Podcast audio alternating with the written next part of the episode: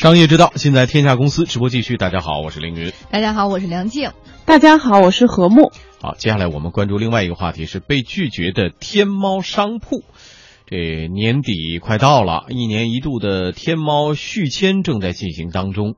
啊，也快到咱们那个消费者的又一个狂欢节，双十一也快到了啊！不知道这些商家有没有受到影响？有天猫商家爆料，在二零一六年年度续签考核中，天猫因为品牌名称的问题，将会清理掉平台多家店铺，无法通过年度续签的商家，要么转到淘宝企业店铺的平台，要么直接终止合作。按照爆料商家所说，自己在天猫经营多年呢，前几年的续签都很顺利。今年的六月二十四号，店铺收到了天猫二零一六年续签公告。虽然通过了第一阶段，但是到第二阶段的时候，发现天猫不给自己开放提交资料的入口，直接拒绝续签。嗯，爆料的商家表示呢，自己的店铺截止到十月份，今年的营业额已经将近千万元左右，在女装这个细分领域里边呢，也算中等规模，应该不是业绩的问题。违规扣分也只有一分，呃，远没有达到被封店的地步啊。那么几个遇到同相同情况的商家，不得已到阿里杭州总部来询问，才了解到被拒签的原因是因为品牌的名字和国际大品牌相近。天猫拒绝续签这类店铺的消息呢？今天下午，天猫公关部的工作人员在接受我们天下公司采访的时候，也是证实了这个消息。涉及到二十多个品牌的旗下店铺被拒绝续签，但是具体的店铺数量，他们表示不便透露。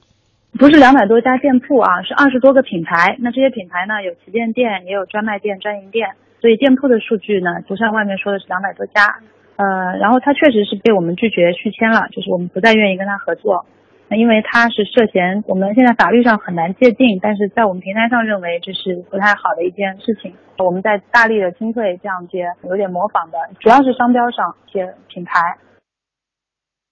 至于商家提出的啊，我留在天猫，我把品牌改名，或者说关掉现有的店铺，我重新注册一家的做法，天猫方面也明确表示肯定不行。商家可以考虑转到淘宝企业的这个店铺的平台啊，店内呢现有的数据也可以一起转移过去，否则没有别的选择，你就完全退出。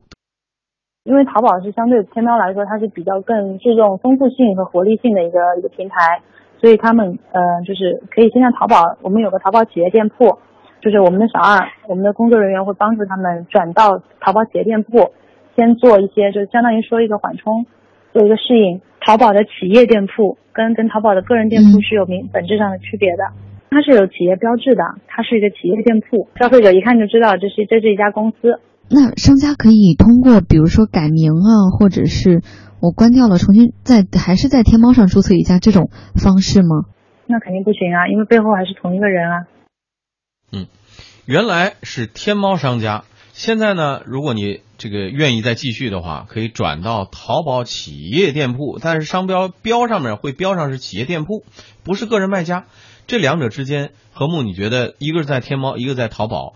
会有什么大的差别还还真的是有一些区别，呃，因为我用啊淘宝包括天猫用的还是比较多的啊，呃，当你用天猫的时候，其实你还是得到了某种信用上的背书吧，嗯，就是呃，因为因为天猫它对外的形象就是在这里只有正品，然后只有这个这个这个呃完全符合规格的东西，其实你在这里其实较少的会担心买到假货，嗯。嗯，那这是一种品牌上的保证，应该是这个跟呃你在淘宝上，比如说在淘宝上你买东西的时候，其实你有的时候知道它可能会是一些呃假货，但是对山寨的，但是你其实是无所谓的，抱着无所谓的这种态度。可能是这样子的，那可不行，您这属于知 假对买假呀，这是错误，这是错误，一定要纠正。关键是，呃，这个阿里巴巴这次为什么会呃这么力度明明确的来表示说，你要么就在圈到这个不打假，在美国的这个股票价格得跌到啥样啊？呃，实际上，呃，刚才林云你说了有一个背景，我觉得可能是一个重要的因素啊，就是双十一快到了。现在你在这个呃整个的阿里巴巴这个淘宝网，就是天猫的网上，你其实会发现今年的双十一，天猫在整个的海外购上有非常大的投入，有非常大的这个力度的营销。那如果是联系到今天这个事件上的话，可能给我们的印象就是旧的不去，新的不来，就是他需要去清理这些我们叫做应该叫什么山寨品牌吧，哈，是不是？相似度很高的，对对对对，也就是说他在这里卖的不是假货，也不是伪劣的东西，但是只是说它的品牌跟我们所熟知的世界上的某种较高知名度的品牌非常非常的相似，让我们极容易被忽悠过去，就就好像我在网上看到什么。这个叫五粮液和三粮液，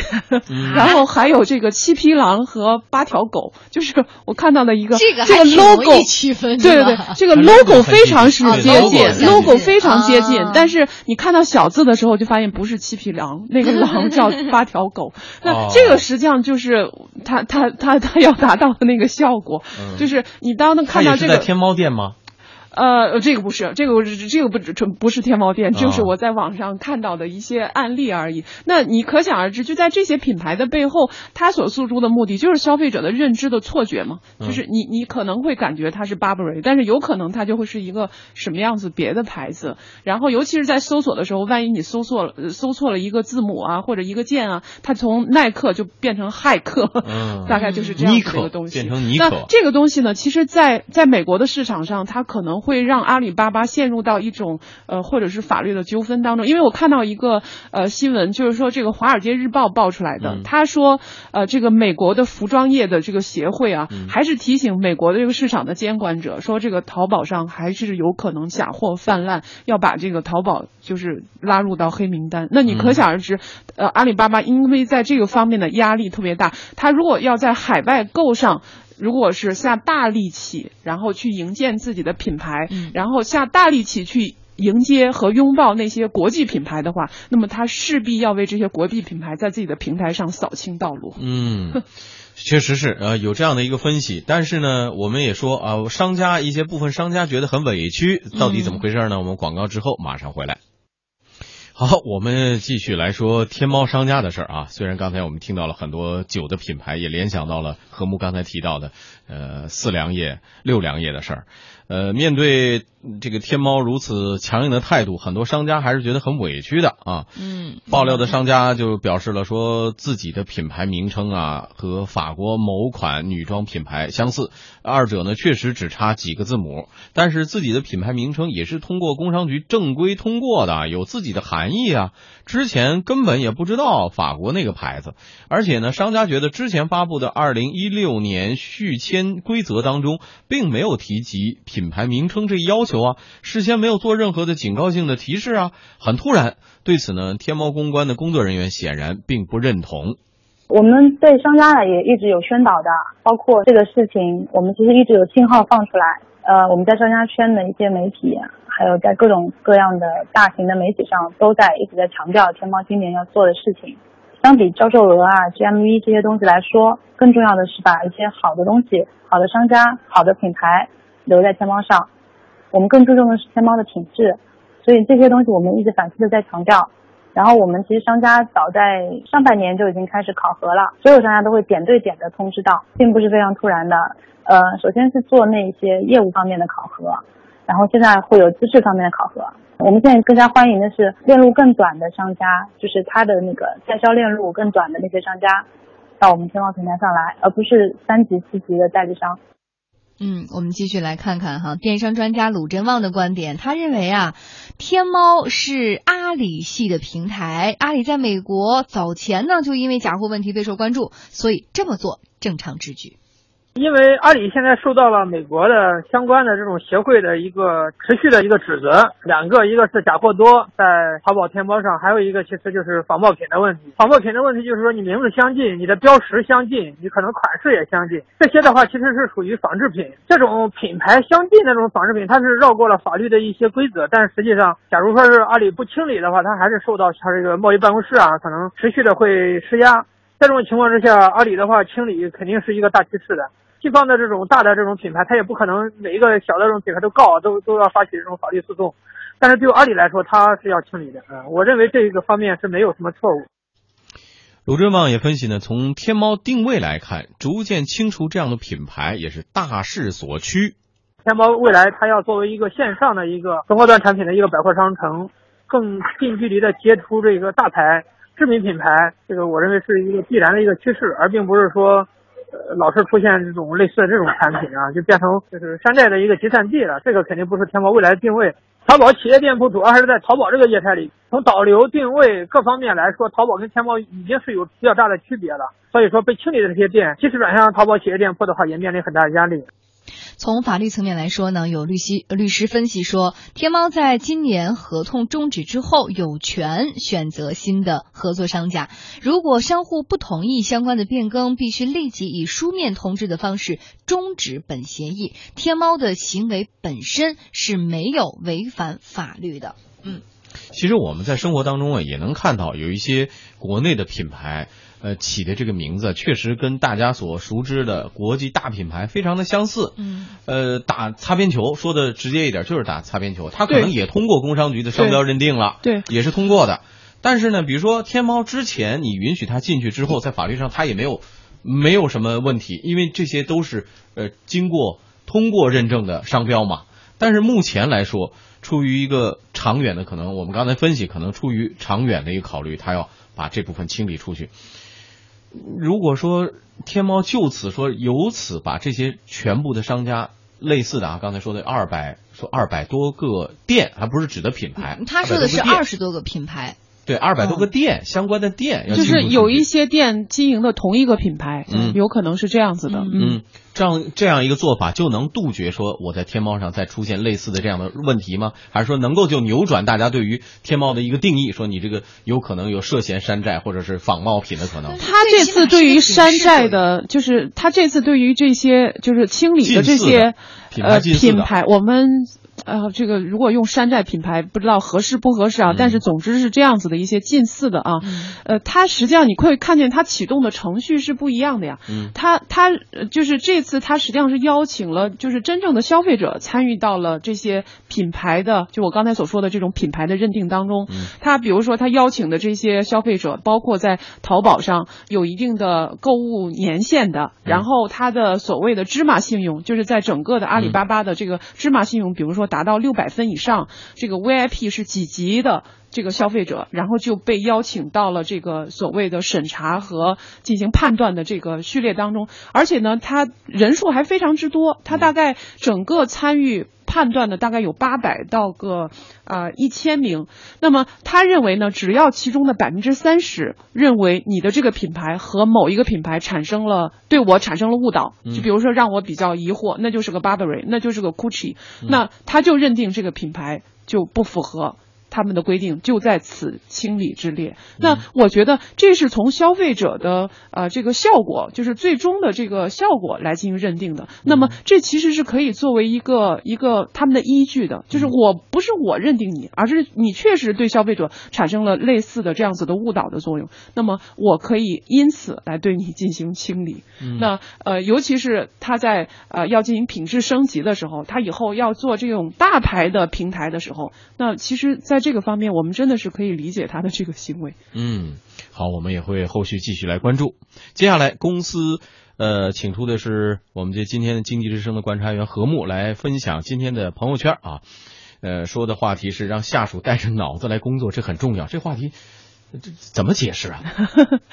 这个就是呃，企业的管理者呢，一般就认为说，员工啊，这个如果缺乏哪些能力的话，其实很多的答案都是说，我们其实是真的希望员工能独立思考，而不仅仅这个听从命令。就是呃，在这里头，我们其实设想一下，如果一个企业他希望员工不仅仅带着手，还要带着脑脑子来工作的话，那么就需要对这个工作进行一个重新的设计，比如说。呃，这个第一呢，让员工自主可以去决定如何去执行任务；第二呢，让员工有个人的身份的认同；第三呢，是能让员工自由的安排时间啊，做这么几个举措。我们首先来看第一个，就是让员工能够自主的决定如何执行任务。要做到这一点，实际上就是要向员工下放流程决策权。我们呃一这个总是能够听到管理者抱怨员工不会独立思考，但是实际上呢，有些管管理者却会因为员工不服从